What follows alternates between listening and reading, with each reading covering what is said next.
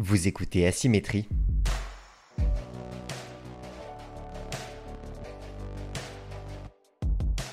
Des témoignages nourris d'expériences singulières. Un podcast préparé et réalisé par Melvin Gardet. Saison 1. Épisode 5. Je reçois aujourd'hui Christian Pizzocaro. Cet ancien pompier, désormais âgé de 74 ans, a vécu de près la plus grande catastrophe industrielle française, l'explosion survenue sur le site de l'usine AZF le 21 septembre 2001 à Toulouse, un incident qui a fait 31 morts et plus de 20 000 blessés. À l'époque, lui est confié le poste de responsable des opérations de secours à la dernière minute, alors que rien n'est prêt pour affronter un tel événement. Bonne écoute. Bonjour et bienvenue au micro d'Asymétrie, Christian Pizzocaro. Merci d'avoir accepté mon invitation. Bonjour à vous. Donc vous êtes avec moi aujourd'hui pour parler d'AZF et de l'après-AZF, euh, comme ça a été dit dans l'introduction. AZF, ça fait donc partie de l'histoire de Toulouse, un peu comme l'aéronautique. De la même manière que tout le monde à Toulouse connaît quelqu'un qui travaille à Airbus, tout le monde euh, connaît quelqu'un qui a vécu de près ou de loin la catastrophe AZF. Mais pour les jeunes générations qui écouteront cette interview, euh, qu'elle soit de Toulouse ou non, je vous posais la question il y a un instant de savoir comment vous définiriez, euh, avec vos propres mots, cette catastrophe AZF. Ben, ça a été une situation euh, soudaine, inattendue, imprévisible aussi à l'époque, et chaotique, totalement déstabilisatrice, avec des conséquences inouïes sur les personnes, les organisations, la société. Euh, vraiment, je dirais que ça a été la projection dans un monde euh, chaotique. Et chaotique, ça veut dire, bon, on n'a plus de repères, quoi. Hein. Donc, beaucoup, beaucoup de personnes, de gens ont perdu complètement leurs repères pendant plusieurs heures. Et donc, après, euh, il y a eu des conséquences. moi, je les ai vues, ces conséquences, quasiment 20 ans après notamment au niveau des associations, puisqu'il y avait eu une guéguerre entre l'association des salariés et l'association des victimes d'AZF. il a fallu attendre 20 ans pour que ces deux entités arrivent enfin à réaliser qu'ils avaient, subi les mêmes souffrances et que finalement, euh, ils avaient plus à se rapprocher par le partage et les interrogations qu'est-ce qui nous est arrivé plutôt que de rentrer dans des guéguerres stériles, c'est ta faute, c'est donc il a fallu quand même 20 ans à ces entités pour euh, euh, réaliser euh, que finalement le bon sens quoi, revenir sur des bases sur des bases humanitaires, je dirais. Juste avant qu'on entre dans le vif du sujet, je vous ai demandé de choisir un lieu, comme tous les invités, euh, pour l'enregistrement de l'interview, un lieu qui soit un rapport avec l'événement dont on va parler, soit un lieu qui a euh, un sens pour vous. Euh, est-ce que c'est juste un lieu qui vous met à l'aise? Vous aviez choisi le parc à la base, au final on est dans un café, parce qu'il fait un peu chaud aujourd'hui, mais vous aviez choisi ce parc. Juste parce que c'est un lieu qui vous met à l'aise ou euh, c'est un lien, c'est un lieu où vous vous ressourcez euh? C'est un lien, euh, un gros lien, puisque si vous voulez, c'est la connexion avec la nature, c'est la connexion avec la vie. La lumière, les oiseaux, les feuilles, etc. Alors que AZF a été la destruction totale. Donc, si vous voulez, c'est l'antidote de ce que j'ai vécu. Et je me suis aperçu que euh, les différentes interviews que j'ai fait assez longues, et je vous remercie d'ailleurs d'avoir eu de cette initiative, font que euh, j'étais beaucoup plus à l'aise dans un milieu naturel, dans un milieu de vie naturel, que sur des images en arrière-fond d'usine, de tout ce qu'on veut, vous voyez. C'est vraiment le, le monde, je dirais pas opposé, le monde réel, la vraie vie. Oui, et puis ça évite de rester sur une image figée dans le temps de cette catastrophe. Voilà, euh. péjorative et de traîner ça, euh, non, non, non. Et ça a changé votre rapport du coup euh, à la nature, quelque part? Vous êtes plus proche de la nature ou sans, sans, rentrer spécialement dans l'écologie, mais vraiment sur le, le rapport au, oui, à la nature, aux choses naturelles en fait? Oui, finalement, oui, la, la, racine, ça a été le, le rapport à la vie puisque je me suis aperçu que euh, bon, le progrès, c'est magnifique, c'est hein, euh, tous les progrès que l'humanité a faits, euh, ou enfin surtout notre société industrielle, mais qu'à un moment donné, dans certains domaines, on était rentré dans les excès, et pour moi, ZF a été un excès, où j'ai analysé un petit peu tout ça, et pour moi, le fond de la problématique du pourquoi d'AZF, c'est que il y a eu de la prestation, des prestataires, du prestataire, du prestataire, du prestataire. Et j'avais vécu en 94-95, lors de mon arrivée à Toulouse, donc une première réunion annuelle sur les analyses des risques, etc., dans AZF. Et ce qui m'avait fait poser question, c'était à la fin de la réunion, euh, de la visite du site, il y avait un pot, et il y avait euh, donc euh, les, salariés étaient représentés par les syndicats, et les syndicats s'en étaient très vivement pris à la direction en disant on n'est pas d'accord avec la prestation, il va vous arriver des problèmes un jour, parce que, etc., etc., etc., ils développaient. Mmh.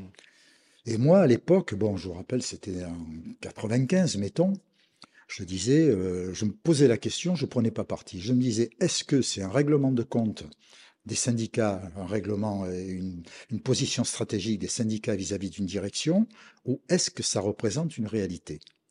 Ben Maintenant, je peux dire que je pense qu'ils avaient senti ça, qu'ils avaient compris ça, et que ça représentait une réalité euh, technologique et une réalité de quelque part de, fragilité euh, de tout le système euh, industriel local. Alors on va en parler, on va parler de l'après AZF évidemment, mais avant ça, on va quand même retracer un petit peu cette journée, mais non pas pour la raconter, pour revenir plutôt sur les aspects psychologiques, ce qui se passe dans le cerveau, dans le corps, quand on vit une catastrophe, pour reprendre vos mots, effectivement, imprévisible, euh, comme celle-ci. Alors on va commencer juste euh, avec euh, un horaire qui que, vous connaissez par cœur, qui est 10h17. Vous êtes en pleine réunion quand vous entendez une explosion. Avant de passer à l'action, est-ce qu'il y a eu un moment de, silence, de stupeur dans cette salle? Quelles émotions vous traversent à vous à ce moment-là Et quelles sont celles que vous lisez sur les, visages qui se tiennent face à vous, vos collègues, euh, vos, subordonnés, etc. donc on était dans une réunion administrative, il devait y avoir une vingtaine de personnes, c'était un comité d'hygiène et de sécurité, ça s'appelait comme ça à l'époque. Et donc un grand boom, Hein, euh, de la puissance d'un mur du son, mais euh, dans un octave euh, en dessous, inférieur. Donc une anomalie, forte anomalie. Donc j'avais mon patron qui était à ma droite, je lui ai dit, tiens, c'est à nord. J'ai pas terminé ma phrase, le bâtiment s'est mis à vibrer. Et on était à 8 km à vol d'oiseau d'AZF quand même. Hein. Et là, aussitôt, c'est plus une réunion, c'est plus une entité de réunion, c'est des individus qui sont les uns à côté des autres. Plus une parole. Euh, d'entrée, donc, et là on voit qu'on est dans un milieu professionnel parce que aucune, euh, aucune euh, désinterrogation, pas de panique, pas de peur, rien. C'est partager un petit peu cette idée commune, c'est qu'est-ce qui se passe? Mmh. Personne ne l'exprime, mais on sent que tout le monde pense ça. Qu'est-ce qui se passe? Donc, ben, pour le savoir, il n'y a pas 36 solutions. Euh, on descend euh, là où arrivent tous les, tous les appels d'urgence, hein, 18 notamment.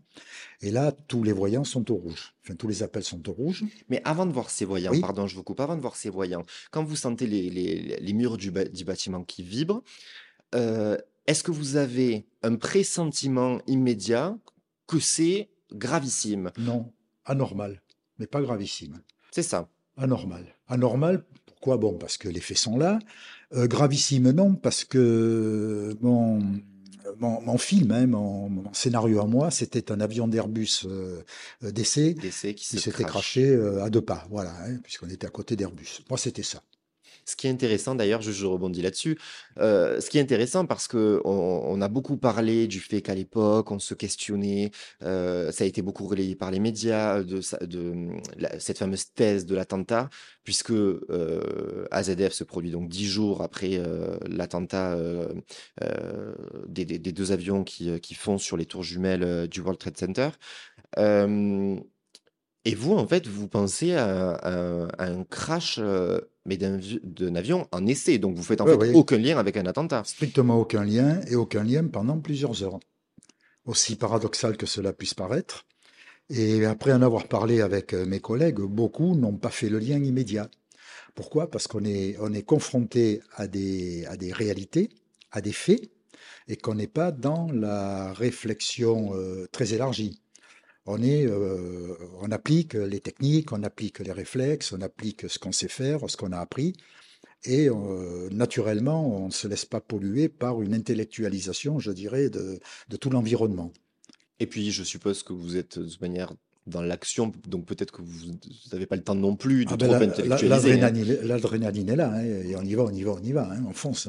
Et donc je vous ai coupé. Vous, vous allez constater, vous disiez vous-même, euh, donc il y, a ce fameux, euh, euh, cette fameuse anecdote où vous montez sur le toit, sur le toit du bâtiment, donc de la caserne. C'est à Colomiers? À Colomiers, tout à, à Colomiers, C'est ça, à la caserne des pompiers de Haute-Garonne. Et vous voyez ce nuage euh, de fumée euh, jaune-orangé. et donc là, il y a la prise de conscience, je suppose. Ah ben là, oui, mon, schéma, hein, mon, film s'arrête net. Et là, bon, ben ça y est, c'est, c'est, je me souviens de cette idée, hein, de cette pensée. Bon, ça y est, c'est le plateau sud chimique qui a pété. Voilà ce que je me suis dit, hein, véritablement, je me suis dit avec ces mots-là, voilà. Et donc, à partir de là, on sait a priori ce que c'est et on sait où c'est. Donc, bon, la structuration mentale, professionnelle, intellectuelle est là. On y va, on sait ce qui se passe. Euh, la tour AZF, euh, qui se voyait depuis Toulouse, euh, bon, en regardant avec des jumelles, mais qui se voyait quand même un peu de loin. vous la voyez, vous Non, du tout, du, tout, du, tout, du tout, Donc vous avez quand même, mis à part ce nuage de fumée, vous je n'avez pas une. Je ne vois que ça. D'accord. Je ne vois que cette, ouais, c'est pas un champignon, hein, c'est ouais, ce nuage de, je ne vois que ça on est trop loin, il y a des immeubles, euh, donc euh, on ne voit absolument pas les détails. Et là, c'est quoi le sentiment euh, qui, qui se développe en vous une fois qu'il y a cette prise de conscience? Donc, oui, la thèse du crash, du crash de l'avion en test ne tient pas la route. la réalité est face à vous. Et donc quoi? Ben bon, c'est grave, ça va être embêtant, ça va être long, ça va être difficile à gérer. Mais bon, ça fait partie du job, ça fait partie du métier, on en a fait, et puis bon, on va le faire, quoi. Est-ce qu'il y a quelque chose qui est de l'ordre aussi, euh, euh, je dirais, euh, est-ce que vous avez peut-être pas conscience à ce moment-là aussi de l'ampleur de la catastrophe? Voilà, là je vous dis sur les éléments factuels que je vois. Et oui, c'est ça. Et je raisonne selon ce que j'ai fait avant. Et j'étais loin d'imaginer ce à quoi j'allais être confronté. Alors on va y venir. Euh, on va y venir, mais avant ça, moi juste un mot parce que vous avez raconté euh, cette discussion, euh, enfin surtout le fait que la discussion soit coupée avec le préfet de l'époque, Hubert Fournier. donc vous l'appelez pour avoir les ordres, pour l'organisation des, des, secours et des opérations de secours. La conversation est coupée puisque les lignes sont saturées. À ce moment-là, on a l'ensemble de Toulouse qui essaye d'appeler ses proches pour avoir des nouvelles, euh, etc. D'ailleurs, ça aujourd'hui, c'est enseigné. Moi, j'ai le souvenir qu'en tant qu'enfant au collège, etc., on nous citait perpétuellement cet exemple euh, de ne pas, de ne surtout pas appeler les proches, etc. en cas de catastrophe industrielle. Quels sont les, mots que vous échangez avec lui euh, à ce moment-là, sans trahir la confidentialité de la discussion? Mais de la même manière que euh, avec vos collègues, euh, vous disiez, il y a, y a cet instant où on perd nos casquettes de professionnels et on redevient des individus. Est-ce qu'avec le préfet, il y a aussi euh, quelques mots où vous vous parlez d'homme à homme, entre guillemets? Dans les cas de grosses opérations, de grosses catastrophes, la liaison se fait d'homme à homme, dans la mesure où il y a l'estime, la confiance et la reconnaissance mutuelle, ce qui n'est pas toujours le cas. Je ferme la parenthèse. Mais là, c'était c'était le cas. C'était le cas. Euh, bon, historiquement, je redresse quelques petits faits. Le, le préfet, je ne l'ai eu que plusieurs heures après. Ah, d'accord. Puisque lorsqu'il y a eu l'explosion, le préfet qui était en centre-ville, à la préfecture, les vitres ont éclaté. Les communications téléphoniques ont été coupées dans les deux minutes qui ont suivi l'explosion. Il n'y a qu'un seul réseau qui a tenu le coup, c'est un réseau sécuritaire et confidentiel entre le gouvernement et les préfectures. C'est le seul qui a tenu le, qui a tenu le coup. Mais bon, à l'époque, on n'était pas, nous, abonnés à, à ces réseaux-là. Et donc le préfet, je ne l'ai eu, et le directeur de cabinet, c'est-à-dire son, son, bras droit pour des grosses opérations, je ne l'ai eu que deux heures, entre oui, deux heures, deux heures et demie après. Donc vous êtes déjà sur place? Alors donc j'arrive sur place là, et puis eh ben, il faut se débrouiller tout seul. Hein. Alors, on va y venir. Mais pour rester euh, là-dessus, effectivement, du coup, je me, euh, on n'est pas dans le bon sens chronologique de l'histoire, mais c'est pas grave. C'est pas grave parce que, euh, donc, vous disiez, c'est intéressant, ça, il faut se parler en fait d'homme à homme dans ce genre de situation de crise. Et donc, qu'est-ce que vous ressentez dans sa voix Est-ce que vous ressentez quelque chose? Est-ce que, évidemment, on se doute que des personnes à ce type de poste c'est le refrain habituel, sont préparés. Mais en fait, on l'a bien vu, par exemple, dans les exemples plus récents, euh, en 2015 avec les attentats. Euh, par exemple, quand le président de la République à l'époque, François Hollande, s'était exprimé à la télévision euh, juste après les attentats, il a beau être dans le contrôle, une émotion surgit malgré tout. Donc, est-ce que ce, préfet ou ce directeur de cabinet que vous avez au téléphone, il retranscrit une certaine émotion dans sa voix que vous percevez?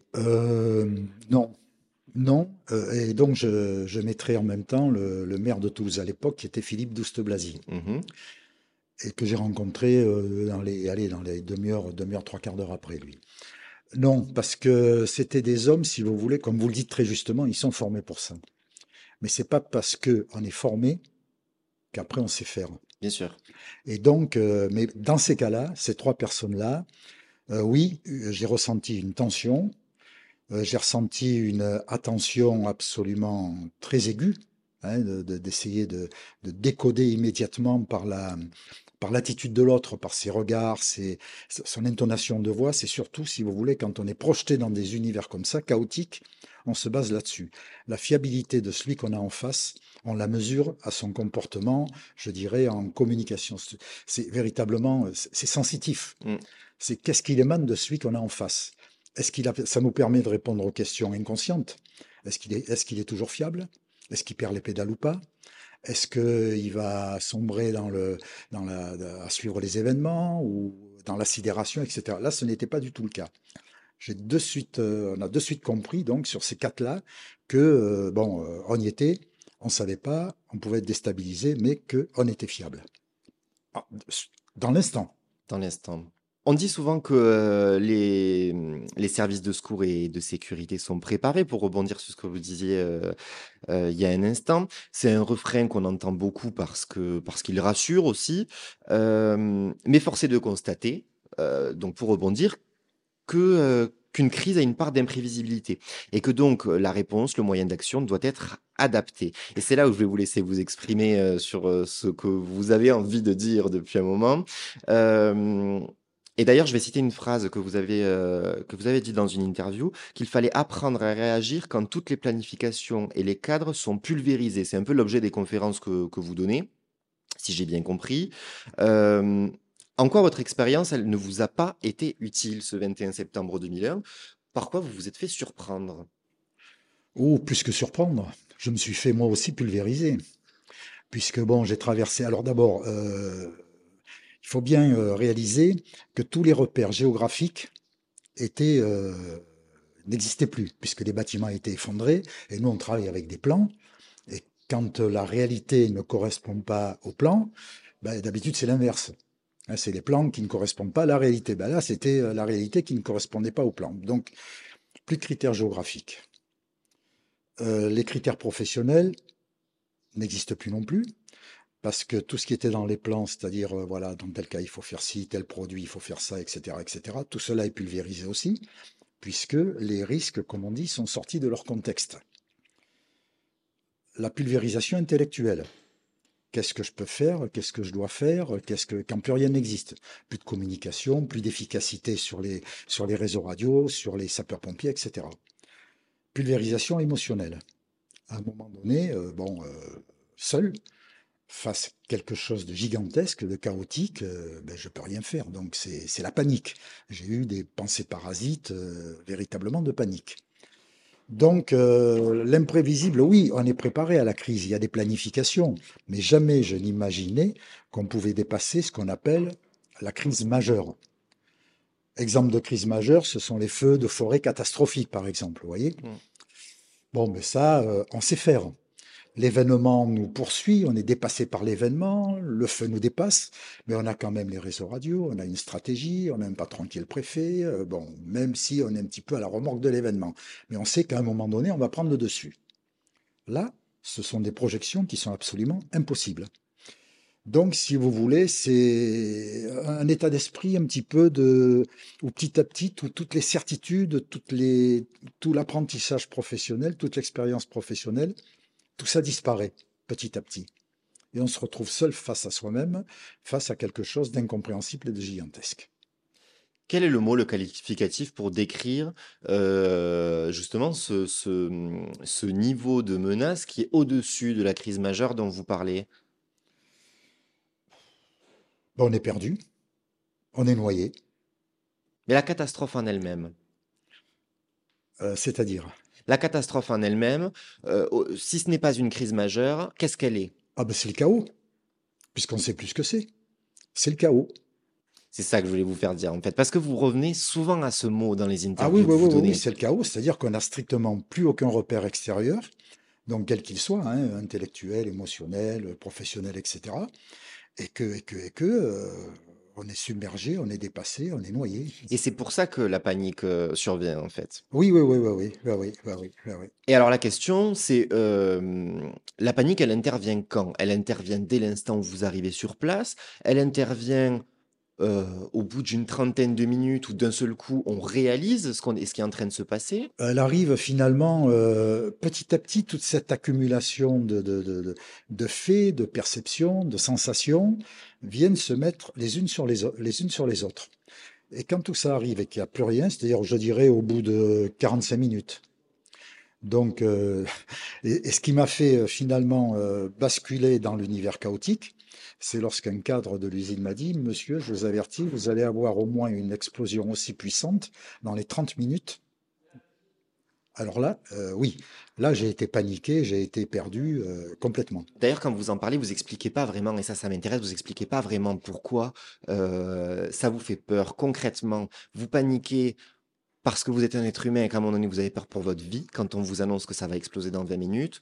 Ou est-ce que euh, la posture de professionnel reste présente et vous pensez euh, plutôt d'abord à, euh, à l'intensité de la menace, en fait, pour l'ensemble de, de la population? Alors, la crainte pour ma vie, je ne l'ai jamais eue. Pourquoi? Parce que j'étais dans le, dans le faire, hein, dans le...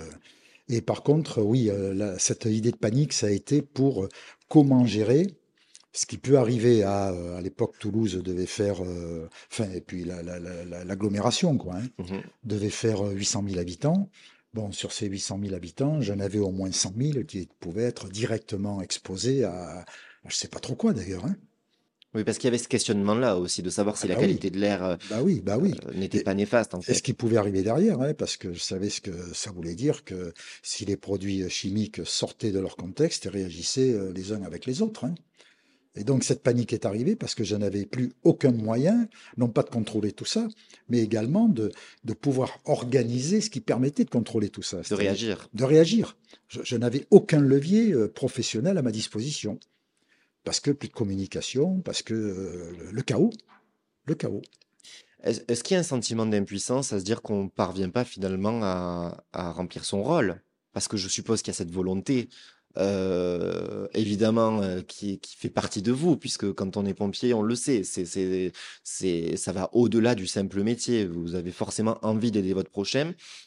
Et puis là, finalement, euh, les moyens technologiques ne vous permettent pas complètement de remplir votre tâche et d'organiser cette, Complètement. ces C'est-à-dire que du côté, du côté professionnel, le côté professionnel ne peut plus tenir la route parce qu'il ne peut plus rien faire.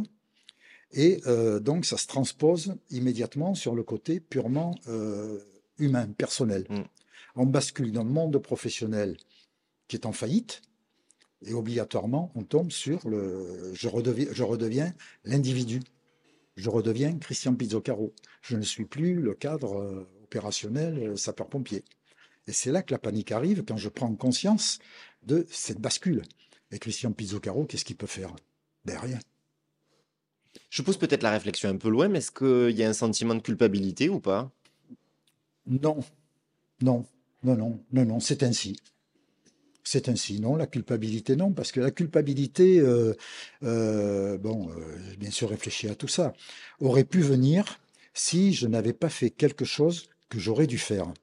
Et ce quelque chose que j'aurais dû faire, ça voulait dire que je savais le faire, que je, que j'avais conscience de le faire et que je ne l'aurais pas fait. Et ça, ça n'existait pas. Donc la culpabilité euh, n'est pas arrivée parce que euh, j'étais à la recherche d'actions, mais les, faits étaient là, je ne pouvais pas agir pendant, euh, pendant quasiment presque une heure, hein. Oui, puisque, puisqu'il y a aussi une autre problématique, et puis après on va avancer, mais il y a quand même une autre problématique, c'est qu'en plus, les renforts sont pas encore présents pendant cette première heure et même pendant ces 2 premières heures, je crois. Ça met quand même petit temps à arriver, hein, le temps que les pompiers de l'ensemble du département et même les autres forces, heu, puisqu'il y a besoin de médecins, il y a besoin, heu, évidemment de de de secours à tous les niveaux, mettent mettent quand même du temps à arriver. Est-ce qu'on se sent un peu, hem, un peu seul au monde? Non, non, puisque C'est pas le mot. la problématique, si vous voulez, c'est que les sapeurs-pompiers sont là, puisque, bon, euh, je rentre pas dans les détails, euh, c'est parti dans les casernes, ils sont partis, ils sont partis, mais ils n'ont aucun ordre.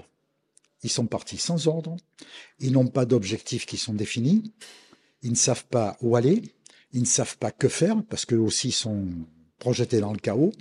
Et donc, si vous voulez, euh, c'est, c'est, on, sait que la puissance est là, mais la puissance ne peut pas euh, se manifester, ne peut pas être efficace. Je dirais qu'on n'est plus dans un, plus dans un système collectif planifié, on est dans un système qui est une somme d'individualités. C'est plus des, si vous voulez, c'est plus des groupes de, camions et d'hommes qui sont organisés. Ce sont des hommes en tant qu'individus qui sont dans un camion et puis un autre et puis un autre et qui, qui, bah, qui, ne qui, ont perdu totalement leur repère. Donc en fait, leur arrivée n'est pas spécialement, heu, rassurante.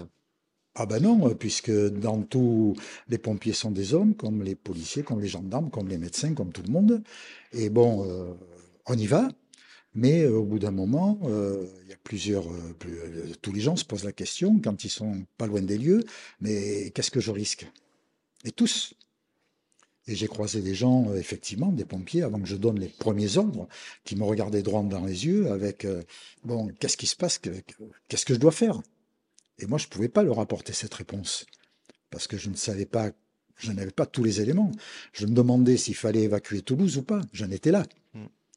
Donc, euh, je dirais qu'il n'y avait pas de pilote dans l'avion encore. Et ça, les gens le sentaient. Les, les- les- les collègues pompiers le ressentaient. J'imagine, parce qu'il y a ça aussi, c'est que, heu, ils ont une attente envers vous. Eh ben, bien sûr. Qu'est-ce qui fait que ce sentiment de panique, à un moment donné, heu, hem, on l'efface et on reprend un petit peu le contrôle de soi? Ben, je dirais c'est le recentrage. Alors chaque, euh, euh, chaque, personne, chaque individu a ses propres techniques de recentrage. Mais il faut savoir que en milieu chaotique, 80% des gens sont incapables de se recentrer. Alors pourquoi 80% Parce que je l'ai constaté et qu'au fil des, rencontres et des échanges, donc euh, l'école de guerre militaire à Paris m'a dit qu'ils avaient constaté effectivement ce même taux de 80% pour les opérations extérieures lorsque ils s'étaient projetés en milieu chaotique. Alors, qu'est-ce qui fait qu'on se recentre? Euh, Pour moi, ça a été de dire euh, les pensées parasites euh, m'ont assailli, quoi. hein. Ça avait dit peur de la mort, non, mais à un moment donné, j'ai eu la pensée parasite. Eh ben, écoute, mon coco, si tu fais les mauvais choix, ton nom sera inscrit à la suite des autres sur la plaque en marbre, quoi. hein. J'en étais là, hein. Et puis la pensée été de dire, mais attends, qui es-tu? T'es payé pour quoi? Et ceci a permis de me recentrer. Donc, je suis Christian Pizzocarou, d'accord?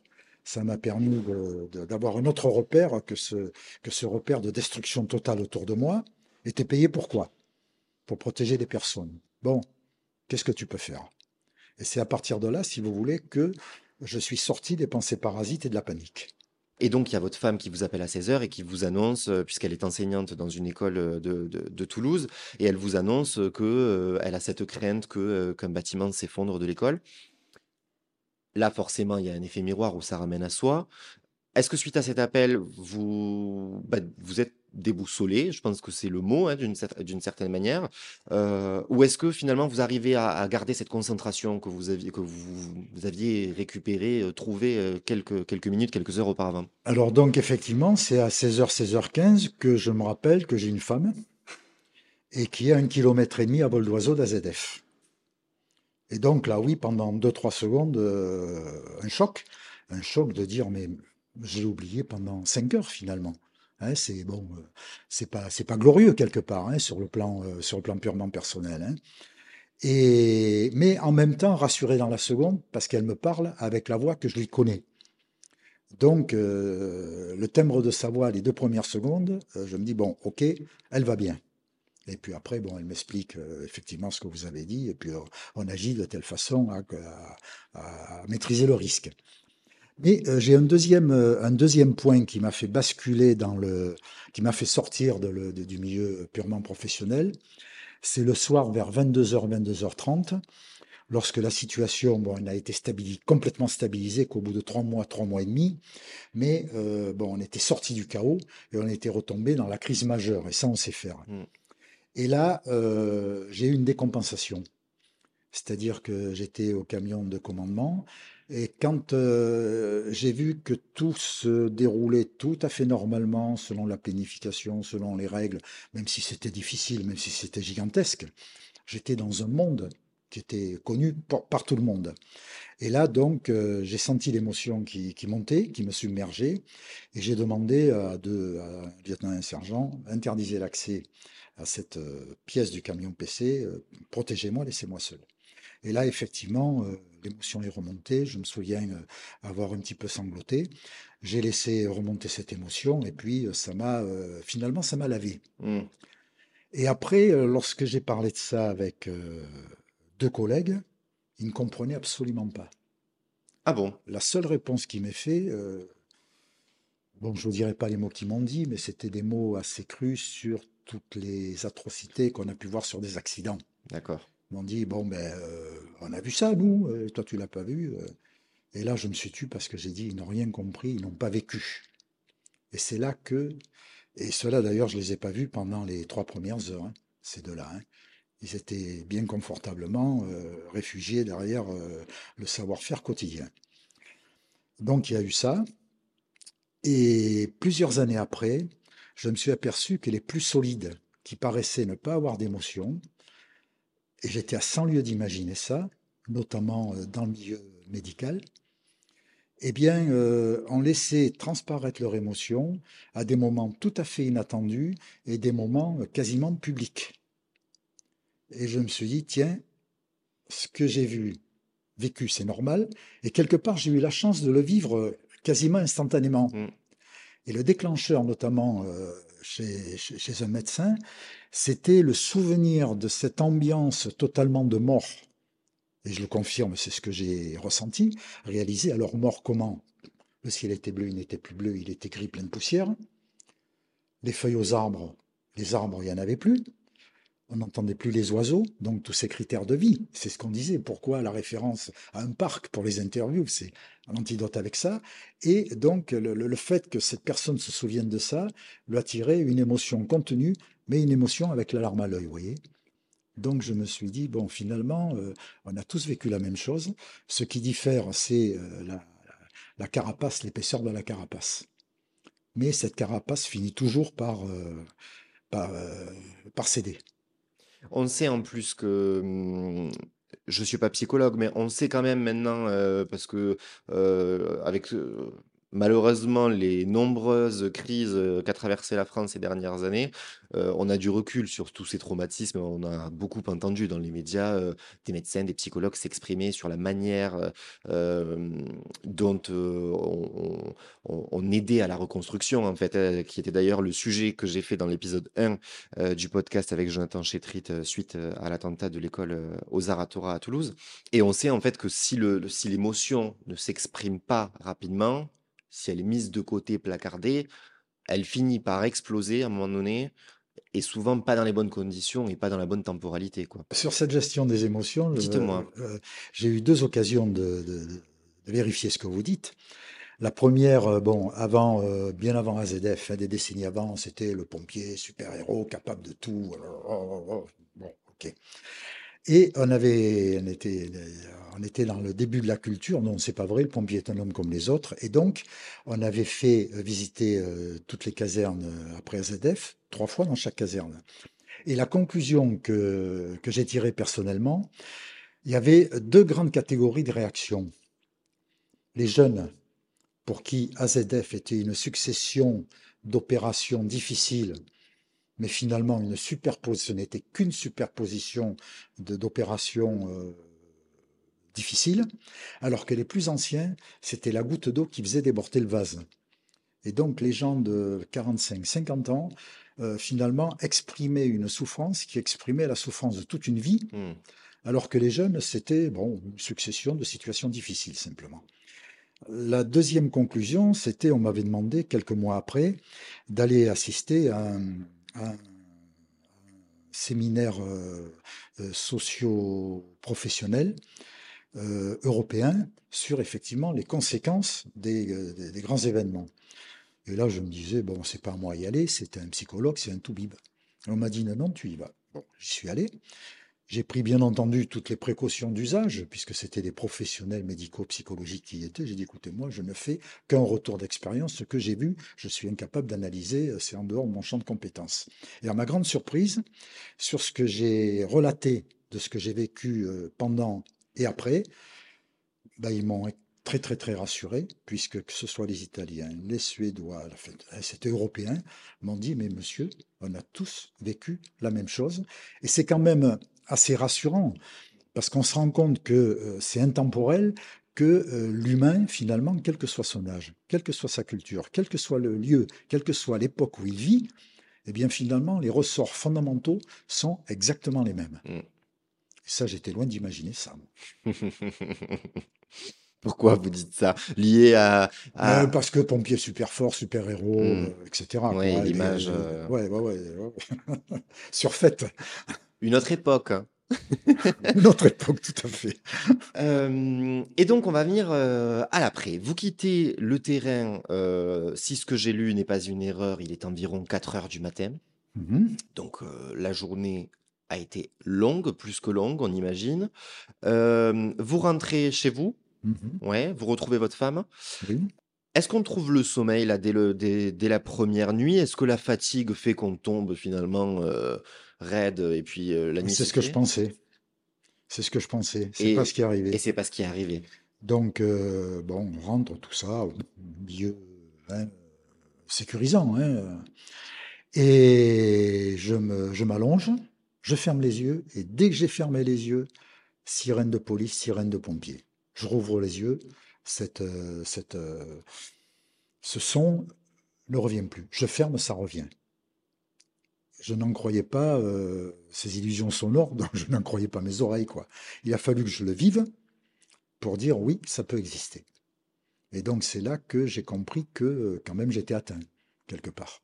C'est intéressant que vous ayez ce que vous ayez cette mémoire de ces sons-là, que ce soit ça qui revienne.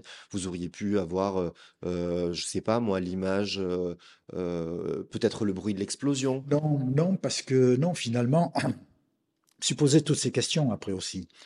Parce que bon, j'ai eu des décennies de vie opérationnelle sur le terrain, hein, notamment les dix premières années de ma carrière, hein, quasiment de 25 ans à 35 ans, où là j'ai été confronté à tout ce que sapeur-pompier opérationnel est confronté euh, très difficile à vivre sur le plan, euh, humain.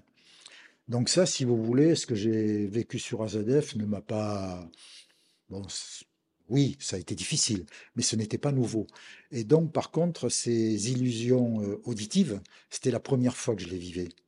Et donc, je suppose que c'est pour ça que ce, type de, réaction que j'ai eu, parce que c'était quelque chose de nouveau, qui avait été déclenché euh, donc par quelque chose de, terrible euh, euh, qui a été vécu au niveau cérébral. Quoi, hein. Mais le reste qui était difficile à vivre, je l'avais déjà vécu avant. Donc, pas que j'avais réglé les comptes, parce que hein, certaines images, certaines situations sont toujours là 30 ans après. Mais bon, j'avais déjà vécu, donc on vit avec. Hein, on arrive à comprendre pourquoi, comment. Alors que là, je sais pas. Non, c'est que véritablement. Oui, mais pour insister un peu, vous avez vécu des choses, euh, oui, mais euh, l'explosion d'une usine de cette ampleur-là, euh, qui est ressentie jusqu'à jusqu'à 80 km à la ronde, qui fait exploser l'ensemble des vitres de, de- Toulouse et pratiquement, puisque énormément de, de bâtiments ont été endommagés, ça vous l'avez jamais vécu.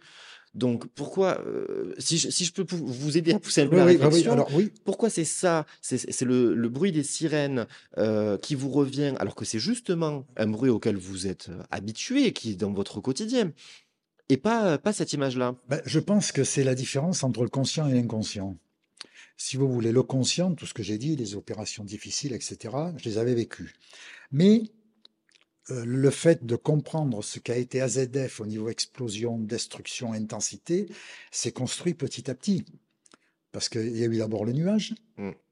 Après, euh, un quart d'heure après, il y a eu les, dégâts euh, sur la ville de Toulouse. Et puis encore un quart d'heure après, il y a eu les dégâts sur AZF. voyez? Donc cette prise de conscience de l'immensité du chaos s'est construite petit à petit. Donc, si vous voulez, j'ai eu le temps intellectuellement d'assimiler ça. Euh, bon, euh, je les ai jamais exprimés, ça, hein, c'est vous qui m'apportez cette réflexion. Et je pense que c'est ça qui fait que euh, l'inconscient, que je ne maîtrise pas, lui, quelque part, m'a, hop, ça a été les, ces sirènes complètement qui sortent de je sais pas où. Hein, mmh. Je pense que c'est ça. C'est le conscient qui a, le conscient qui a construit l'événement petit à petit. Alors que quand je me suis couché, que, que cérébralement je relâchais tout, je voulais relâcher tout et que j'en avais besoin, mais à ce moment-là, bon, ben les, les, les, voilà, les illusions auditives sont arrivées. Vous parlez de ces, de ces, de ces illusions euh, auditives, euh, mais du coup, est-ce que vous dormez cette nuit-là? Est-ce que, est que vous trouvez le sommeil? De mémoire, oui. Difficilement, je crois, mais oui, oui, oui parce qu'à un moment donné, euh, bon, c'est pas qu'il faut lâcher prise c'est que le corps lâche Ça prise. Hein. oui. Voilà. Et, est-ce que, peut-être pas cette nuit-là du coup, mais par la suite, plutôt que des illusions sonores, ça se, les souvenirs se sont manifestés par des rêves, ou peut-être comment comment comment il se manifeste l'impact, le, souvenir de l'événement? Par des rêves, par, pour citer d'autres exemples, un mot ou un son dans la rue, un mot que quelqu'un vous dit et qui vous ramène à une image? Euh, des rêves, non, mais oui, sur des, des images, un mot, effectivement, hein, euh, et même encore, hein, je n'ai pas de réserve à le dire, hein, euh, donc ben, plus, plus, de 20 ans après. donc, à un moment donné, lorsque j'en parle avec quelqu'un, à l'occasion d'une interview, à l'occasion, pour les 20 ans, il y a eu pas mal de, de, de, de choses de faites. Et là, effectivement, lorsque je suis pas confronté, mais mis en face d'une image, d'un mot, hop, une émotion remonte. Effectivement, euh, les émotions, certaines émotions sont toujours là. Hein, où, euh, bon, euh, j'ai été très fortement déstabilisé, j'ai été. toutes les carapaces sont tombées, et à un moment donné, je fais un effort pour qu'effectivement l'émotion ne remonte pas, ne remonte pas quoi. Hein. Mais oui, certaines sont toujours là, effectivement. Est-ce que vous vous rappelez de la première journée de retour à la vie normale, entre guillemets. Dans normal, j'entends, euh, et peut-être plus au niveau professionnel. Première journée euh, où vous retournez sur le terrain et euh, votre, vos missions n'ont plus de lien avec AZF. Combien de temps ça prend et est-ce que vous en avez le souvenir? Oui, puisqu'il a fallu quasiment quatre mois. C'est ça, c'est que ça a mis un moment quand même. parce que les trois, quatre premiers mois, bon, tout était, enfin, pas tout, puisque le quotidien euh, continuait d'exister, hein, opérationnel. Hein. Mais effectivement, ben, le, gros morceau, hein, c'était effectivement AZF. Ça a duré 3-4 mois. Effectivement, donc, euh, oui, en début d'année, oui, finalement, euh, je me souviens que le, le, déclencheur retour à la vie normale a été le moment où j'ai remis mon rapport d'opération au préfet. Et c'est à partir de ce moment-là, si vous voulez, non pas que le dossier s'est fermé, mais que euh, ça ne devenait plus le, cette affaire-là n'était plus la sanction principale. Voilà, mmh. voilà. Il a fallu quasiment euh, cinq mois, quoi. Hein. Enfin, je dis au centre de votre vie. Est-ce que c'est une déformation de ma part? Est-ce que au centre de votre métier ou au centre de votre vie aussi? Les deux, les deux. Ouais. Les deux, bien sûr. Avec du recul, est-ce que vous diriez que vous avez voulu passer euh, rapidement à autre chose? Ou est-ce que vous acceptez, vous comprenez tout de suite que d'évidence, cet événement-là restera gravé en vous à tout jamais? Bah, je ne me suis pas posé la question, j'ai pas du tout intellectualisé. Mmh donc j'ai pris les choses comme elles venaient, un petit peu comme c'est pas du fatalisme. Hein. Oui, ouais, j'entends bien. C'est bon, c'est ainsi. Et puis de quoi il fait l'avenir, on ne sait pas. De quoi il fait demain, on ne sait pas. Et j'ai exactement la même attitude là-dessus. Je suis acteur, mais je n'ai pas la maîtrise sur tout. Et donc, oui, eh ben, AZF, oui, AZF a toujours fait partie et fait encore partie de ma vie aujourd'hui, hein, c'est clair. Hein. C'est pas essentiel, mais c'est là. Bien sûr. Mais dans le concret, alors si on, quitte effectivement ce, regard intellectuel, dans le concret, quand la vie reprend, quand une fois que vous avez remis ce rapport, qu'est-ce qui se passe concrètement? Est-ce que vous vous en sortez dans votre quotidien? Je veux dire, est-ce que, les souvenirs commencent à s'éloigner? Oui, non, les souvenirs sont toujours là, mais c'est la bascule dans, dans, le, dans le monde d'après, puisqu'ils font tirer les leçons. Et surtout, je suis sollicité par des tas de, structures hein, extérieures, colloque des assurances, conférences donc en Autriche, conférences en Russie, etc., etc., sur AZF. Et effectivement, là, c'est un autre monde, c'est-à-dire que c'est une approche différente. C'est une approche pour faire partager l'expérience, pour en tirer des leçons dans des structures qui n'ont rien à voir avec les pompiers. Et ça, c'est intellectuellement très enrichissant, à la fois pour ceux qui écoutent et pour moi, puisque les repères sont totalement différents et ce qui m'a permis de sortir de la sphère pompier pour approcher ces situations-là avec d'autres systèmes beaucoup plus élargis, beaucoup plus vastes. J'ai une question qui est peut-être anecdotique, mais je vais quand même la poser. par rapport à, cette heure dont je parlais en début d'interview, ce 10h17 qui revient perpétuellement dans chaque article de presse que je lis, dans chaque documentaire que j'ai pu regarder, cet horaire, elle caractérise, je ne sais pas pourquoi, ça doit être quelque chose, c'est peut-être narratif dans le déroulé de l'événement. Est-ce que, pour vous, elle a une signification particulière? Est-ce que quand vous la voyez au poignet, sur votre montre, ou est-ce que quand vous la voyez, je ne sais pas moi, sur, l'horloge du four à micro-ondes, est-ce qu'elle vous fait quelque chose? Ah bah oui, hein, le souvenir est là, bon, systématiquement tous les ans, sans avoir une hein, l'heure sous les yeux, je dis tiens, à 10h17, ça a commencé, ça y est, c'était parti. Euh, et après, effectivement, quand je vois à 10h17 hein, en numérique, euh, oui, ça rappelle, ben, bien sûr, bien sûr, bien sûr. Dans un reportage vidéo euh, réalisé par La Dépêche en 2021, vous décrivez à l'occasion des 20 ans de la catastrophe un cliché et puis l'émotion vous emporte. Et vous avez ces mots, et c'est ça qui m'intéresse. J'entendais parler du post-traumatisme, mais je n'imaginais pas que le temps ne penserait pas tout cela au-delà des souvenirs qu'on vient d'évoquer, quelle trace l'événement il laisse en vous? C'est vous-même qui évoquez là ces mots de post-traumatisme. Si on ne parle pas de souvenirs, on parle de quoi? On parle de, sensations, de ressenti. Donc, et ça permet de. C'est la bascule, si vous voulez. Comment je le ressens? C'est la bascule d'un monde de certitude, d'un monde de maîtrise, un monde où on devient plus, plus humble et plus perméable par la force des choses, mais aussi beaucoup plus riche en perception, en sentiment et en humilité, je dirais aussi. Humilité euh, émotionnelle, euh, on, devient, enfin, quand je dis on, je suis devenu beaucoup plus humaniste et beaucoup plus tolérant vis-à-vis des personnes. Ça a été un petit peu le, déclencheur hein, de, c'est là que je dirais, euh, à un moment donné, j'ai dit, j'ai eu la chance de vivre à ZF, parce qu'effectivement, ça m'a permis de faire une bascule de, de, ben de certitude de maîtrise, hein, de, toute puissance quelque part aussi, parce qu'on est tout puissant. Hein, euh, quand on est cadre-pompier sur des situations euh, assez, assez, assez aiguës, assez difficiles, à finalement, ah, bah oui, d'accord, t'es ça, mais t'es pas que ça. Et donc le fait d'avoir vécu tout ça, de l'avoir ressenti, euh, ça m'a permis de, de, baisser une, sorte un petit peu d'écran de fumée que j'avais euh, vis-à-vis des autres, c'est-à-dire de rentrer dans la perception, dans la perméabilité, dans le ressenti, Et ça m'a ouvert des portes, effectivement. Ça fait le lien un peu avec ce que vous disiez tout à l'heure sur l'image des pompiers. En fait, moi, le mot qui me vient quand je vous écoute, là, c'est le mot déconstruction. Oui, totalement, oui.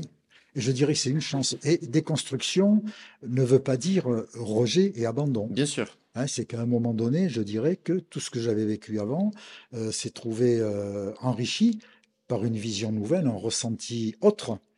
Et ce qui m'a permis bah, d'être beaucoup plus cool, beaucoup plus à l'aise, beaucoup plus compréhensif. Et je dirais que mon prisme d'observation, de, ressenti s'est élargi. Car euh, je savais intellectuellement que chacun voyait la vie euh, par son propre prisme. Que même, je prenais souvent l'image de, ces boules qui renvoient les lumières dans les boîtes de nuit. Là, hein. C'est pas parce que deux faces sont opposées qu'il y a une vraie et qu'il y a une fausse.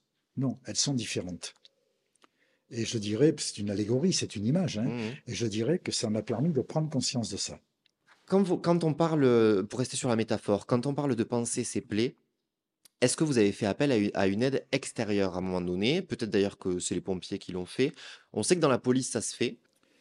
Euh, alors, sur le plan d'abord collectif, hein, la population pompier en général, euh, très peu ont eu besoin d'un accompagnement psychologique. Donc, sur les 300 pompiers de Haute-Garonne, mais à la fin du 21 septembre, j'avais 1000 pompiers sous mes ordres, donc 300 de Haute-Garonne et 700 de, départements extérieurs. Sur les 300, je crois qu'il y a eu peut-être un peu moins d'une vingtaine qui ont eu besoin d'être euh, accompagnés pour comprendre ce qui leur était arrivé.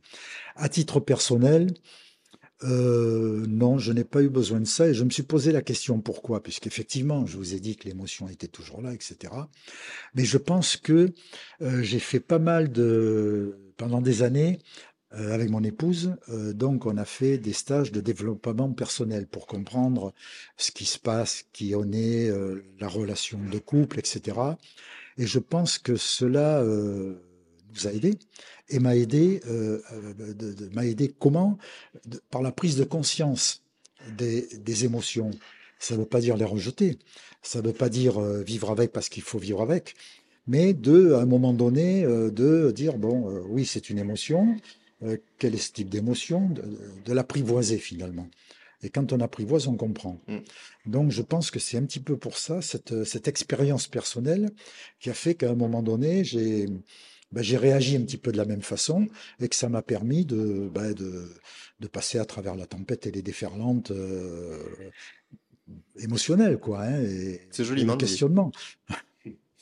Juste un mot sur euh, l'affaire juridique parce que hum, parce que c'est une question qui m'est venue ce matin en fait, qui m'est venue un peu au dernier moment. Euh, est-ce que l'affaire juridique, elle a eu un impact sur vous? On sait qu'elle en a forcément sur, sur, sur les victimes. sur les pompiers, en fait, on se pose pas trop la question. Euh, oui, alors donc euh, l'aboutissement juridique a été, j'ai été appelé comme, euh, j'ai été le premier témoin donc au dernier procès d'AZF, donc au, palais de justice de Paris, sur l'île de la Cité, là-haut. Et donc la présidente m'a dit bon, veuillez raconter, etc. Et c'était juridiquement, c'était extrêmement construit puisque ça arrivait, je ne sais plus combien de temps après. Hein, presque 18 ans après, hein, ou 16-17 ans après. Vous parlez du, de, la fin du procès, Il y a eu plusieurs procès. Parce que le troisième, c'était 2019. Donc c'était 2019. Ouais. Et donc 2019, il y avait deux procureurs. Donc euh, les procureurs sont ceux qui représentent l'intérêt de la société et qui sont donc là pour accuser. Et donc les deux m'ont travaillé, euh, m'ont travaillé pour dire bon, c'était une scène de crime. Vous avez forcément détruit des, des indices. Euh, bah oui, monsieur le procureur. Comment se fait-il que vous ne les ayez pas sauvegardés? Euh, Comprenez-vous que, euh, quelque part, la justice euh, ait eu des difficultés à mmh. J'étais dans leur rôle pour essayer de faire, entre autres, révéler certaines vérités. Et donc, bon, je leur ai démontré que ce n'était pas possible, que j'avais fait tout ce que je pouvais, que les pompiers avaient été formés à la sauvegarde des scènes criminelles, ce qu'on faisait avant pour les homicides dans les, maisons, etc. Mais qu'en l'occurrence, vu le gigantisme de l'affaire et la situation chaotique, c'était absolument impossible. Donc, les pompiers, oui, on leur demande des comptes, mais à un moment donné, si vous voulez, il y a deux, euh, il y a trois questions fondamentales qui sont posées. Un, est-ce qu'ils ont respecté stricto sensus l'assistance aux victimes? Et ceci passe avant tout, avant euh, l'enquête judiciaire, avant toute chose. C'est la personne qui compte et son sauvetage. Donc s'ils ont fait ça, on ne les embête pas sur cette question. La deuxième, est-ce qu'ils ont agi conformément à l'usage professionnel et aux directives professionnelles? Si la réponse est oui, c'est OK. Et la troisième, c'est est-ce qu'ils ont détruit ou non les preuves qui sont indispensables après à l'enquête judiciaire Et là, oui, un certain nombre d'indices n'a pas pu figer la scène de crime, puisque ça a été une scène de crime. Oui, hein. faut, il faut préciser, parce que là, vous racontez ça comme ça, il faut préciser, c'est de manière involontaire. Voilà, puisqu'il fallait bien quand même aller chercher les gens qui étaient enfouis eh sous les gravats, sous les bon pour aller les chercher, euh, ben on est bien obligé de toucher à des gravats, de toucher à des tas de choses. Hein, pour... Donc euh, voilà. Donc si vous voulez, oui, on nous demande des comptes. J'ai vécu des opérations où euh, le, l'entité juridique pompier a été mise, a été mise en examen. Et euh, bon, et puis ça continue partout en France, hein, où certaines fois on est condamné, d'autres fois on n'est pas condamné. Oui, l'épée de Damoclès juridique est toujours là, mais elle ne paralyse pas parce qu'on a conscience de ça et que on agit, euh, on n'est pas paralysé, on agit pour la sauvegarde des personnes pour conclure, on a retracé ensemble, cette journée et ça fait plus de 20 ans, du coup, ça fait même 22 ans que les journalistes, des inconnus, je suppose des membres de votre famille, vous demandent de raconter, alors évidemment pas tous les jours, mais vous demandent de raconter, cette journée et donc en quelque sorte, on vous demande à chaque fois cet effort d'y revenir, de vous y replonger. Pourquoi est-ce que vous continuez d'en parler, de témoigner? Bah, tout simplement parce qu'on me le demande. Mais vous pourriez dire non. Dire non. Euh, non, je ne dis pas non. Alors pourquoi, oui? Alors oui, effectivement, on peut se poser la question de dire bon, est-ce que c'est pas finalement une sorte de de reconnaissance personnelle, de gloriole personnelle, quoi, hein, de dire. Euh, ah, c'est pas, c'est pas, non, pas ce que j'avais en tête. Non, non, non, mais ça, ça peut être ça. Mmh. Ça peut être ça. Alors quand je dis qu'on vient me chercher, on est venu me chercher, je continue de faire des conférences, mais dans des milieux professionnels très spécialisés. Hein. Euh, pourquoi? Parce que euh, très peu de gens ont eu euh, l'occasion d'être projetés soudainement dans un milieu chaotique dans leur profession.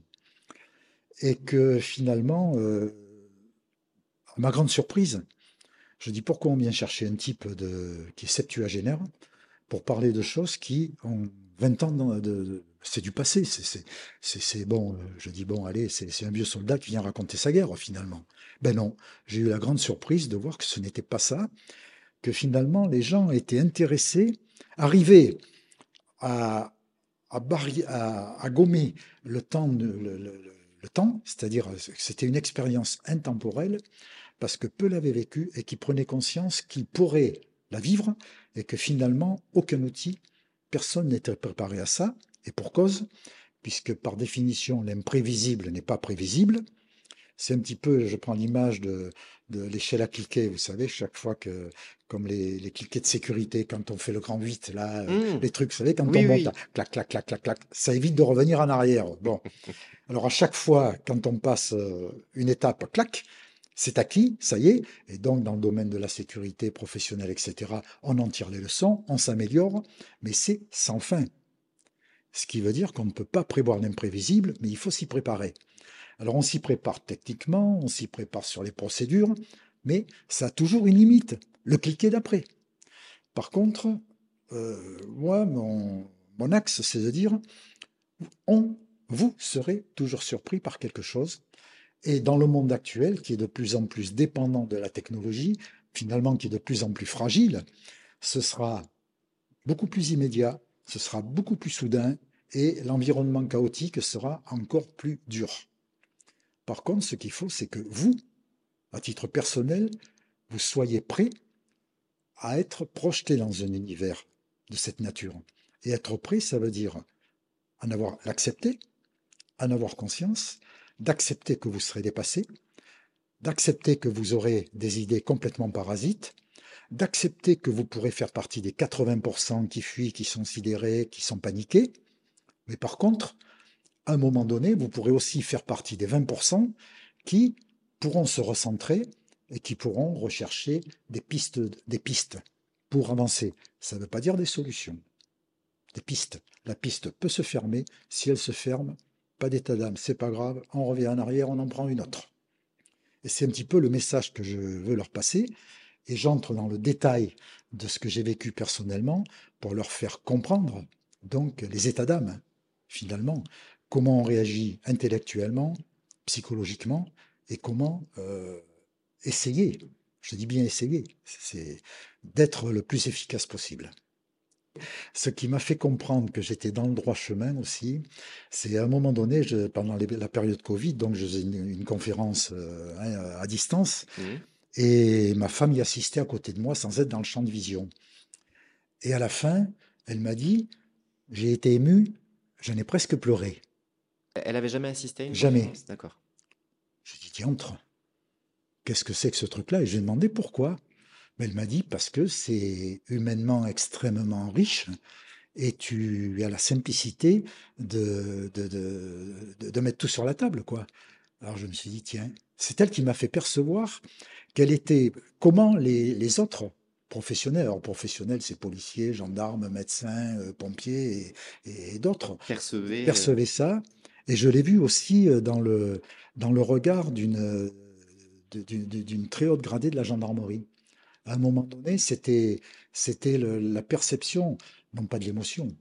L'émotion est juste le, vecteur. Parce que l'émotion pour l'émotion, c'est un partage d'émotions, on le fait ailleurs, quoi. Hein. C'est pas l'expérience, c'est ça qu'on attend dans ce milieu-là. Mais ça m'a permis de comprendre finalement que euh, c'était l'axe qui permettait le partage. Pour finir, dernière question de cette, de cette interview. Euh, en quoi cet événement a modifié votre euh, regard sur la vie? Euh, La vie n'est pas aussi simple que ce que je croyais. Elle n'est pas aussi structurée que ce que je croyais. Oui, des plans sont structurés. Oui, des plans sont sûrs, des plans sont fiables, sont sécurisants. Et finalement, ça m'a apporté une très très grande... Ça m'a élargi. Parce qu'il y a des gens qui l'ont acquis bien avant moi et d'une façon beaucoup plus rapide et approfondie. Mais en ce qui me concerne, ça m'a permis de voir que l'humain, finalement, était capable d'évoluer. Alors l'humain, je deviens concret. Euh, quand euh, j'ai rencontré cette présidente de l'association des victimes d'AZF, mmh qui, euh,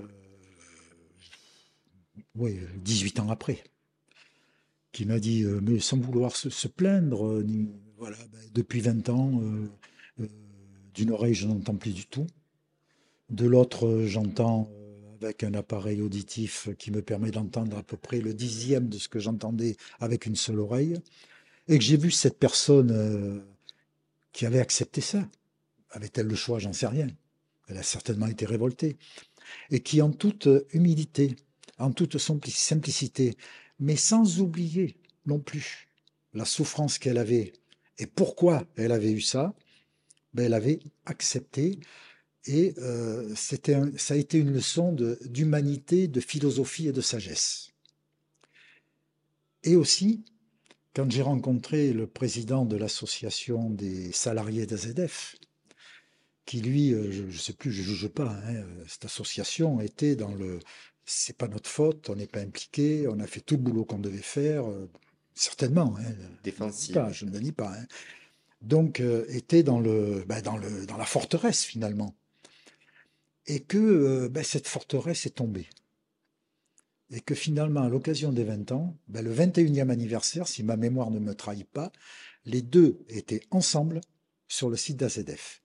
Alors qu'avant les 21 septembre, les uns étaient d'un côté, les autres étaient de l'autre. Et là, je me suis dit, eh ben, finalement, il faut, on peut avoir euh, espoir, hein, puisque pendant 20 ans, je ne comprenais pas pourquoi ces êtres qui étaient euh, du même terroir, de la même culture, de, qui avaient vécu euh, les mêmes souffrances, mais pour, les mêmes causes. Mais pourquoi leur approche, finalement, est restée forte est restée forteresse pendant 20 ans? Je ne comprenais pas. je disais, là, il y a quelque chose qui me dépasse, quoi. Mais qu'est-ce que c'est que cette absurdité humaine? Peut la comprendre un an, trois ans, cinq ans, mais après, bon, euh, hein, euh, ben, c'est arrivé, il a fallu 20 ans, mais c'est arrivé.